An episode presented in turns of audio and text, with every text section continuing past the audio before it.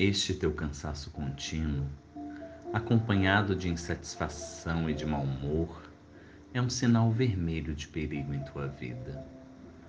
Resulta da maneira irregular de como vens aplicando os teus recursos e energias sem o competente refazimento.